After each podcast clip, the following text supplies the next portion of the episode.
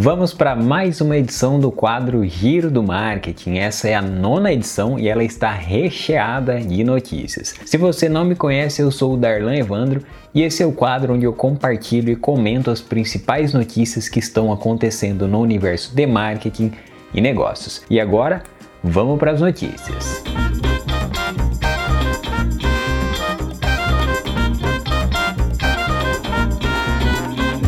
Enviar fake news por WhatsApp pode dar até 5 anos de prisão. Essa notícia, ó, é bacana, hein? Existe um projeto de lei que foi protocolado na última semana que o disparo em massa de fake news em aplicativos de mensagem como WhatsApp pode render sim 5 anos de prisão. Nesse projeto, a relatora sugere que a comunicação enganosa em massa é crime. Em 2020, por exemplo, durante a campanha eleitoral, o WhatsApp removeu mais de mil contas denunciadas por disparo em massa de fake news. Esse é um tema que rende bastante.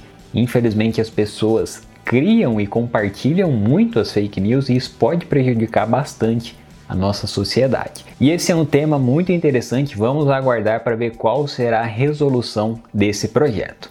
Spotify e Facebook firmam parceria e criam um player dentro da rede social. Cada vez mais as empresas estão se integrando, o conceito de foco no usuário nunca esteve tão em alta como agora, e o Spotify fez uma parceria com o Facebook buscando melhorar a forma com que os usuários compartilham e se engajam com conteúdos em áudio. Essa parceria vai oferecer um mini player dentro do Facebook. Aí o usuário vai poder descobrir, ouvir músicas, podcasts, uma reprodução completa do Spotify dentro do Facebook. Parceria bem legal e é algo que pode incentivar ainda mais o compartilhamento desse tipo de conteúdo, sejam músicas, podcasts, notícias, entre vários outros que estão disponíveis no Spotify, inclusive o Giro do Marketing.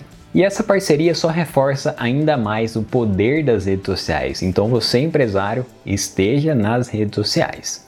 WhatsApp lança recurso para acelerar a velocidade dos áudios. Graças a Deus, o WhatsApp começou a disponibilizar essa opção para acelerar a velocidade dos áudios, né? Aqueles áudios de duas horas que a gente recebe no WhatsApp. Pelo Twitter, algumas pessoas já relataram o recebimento dessa função, o que vai fazer com que a gente economize um bom tempo na hora de ouvir essas mensagens de voz e como eu esperei por essa funcionalidade, porque olha, quando a gente recebe aqueles áudios com mais de um, dois minutos, dá vontade de não ouvir, né? Aparentemente, a funcionalidade está sendo liberada na versão beta e para usuários de Android. Ainda não tem data definida para o lançamento, mas com certeza, quando for lançado oficialmente, será uma bela funcionalidade. Telegram apresenta os pagamentos 2.0 e oficializa as versões web. Oficialmente, o Telegram liberou seu novo sistema de pagamentos, disponibilizando essa função dentro dos chats também. No giro passado, eu disse que a funcionalidade estava em beta e agora aparentemente já deva funcionar para todo mundo.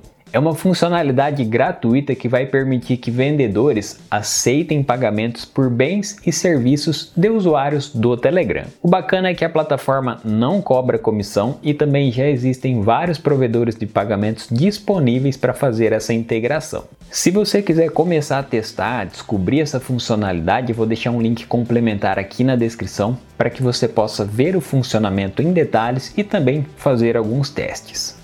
Telegram anuncia a plataforma de videoconferência. Mais uma notícia legal do Telegram. O CEO Pavel Durov anunciou que está trabalhando para lançar uma função de videoconferência Segundo ele, essa plataforma deve ser construída sobre o serviço já existente de chamadas de voz em grupo, que foi disponibilizado no final do ano passado. Assim, o Telegram pode muito em breve estar competindo com Zoom, Google Meet, Skype, o que é muito interessante para nós usuários. E a ideia é ter recursos como compartilhamento de tela, cancelamento de ruído, deve funcionar tanto no smartphone como no computador, enfim, é para ser um aplicativo completo e gratuito.